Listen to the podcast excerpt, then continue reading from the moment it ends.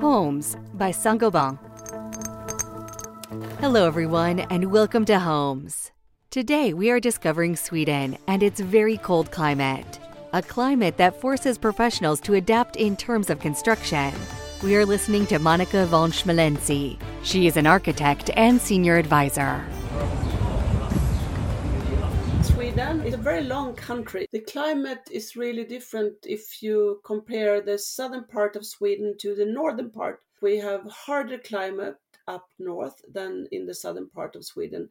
In the northern part of Sweden, which is of tradition, of course, you need to have thicker walls and also a better isolation. But the climate has changed over these past, I would say, maybe 10 years rapidly. And the consequences uh, overall, I would say, is that we need the buildings to be more adaptable to the climate. And the, the, the hardest thing, I, I think, is when it gets very, very uh, hot in the summer and very, very uh, cool in the wintertime which means that we need to have sort of uh, the, the need to adapt better.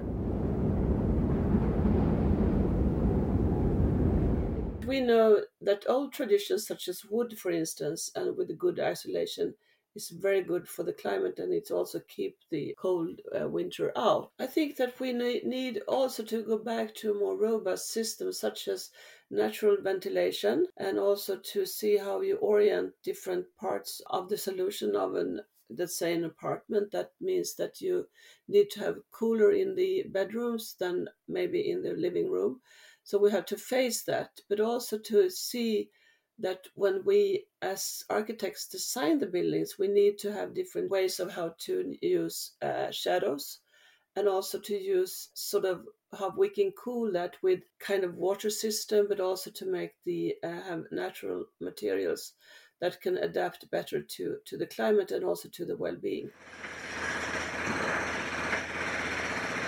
I think the biggest challenge for everybody is that we need to see how we can really, when it comes to construction, how we can reuse our materials, how we can reconstruct, how we can rebuild everything, because the resources aren't endless. So we need to understand how to, after you know certain years, how we take these things apart and how we can re- reuse them in another way.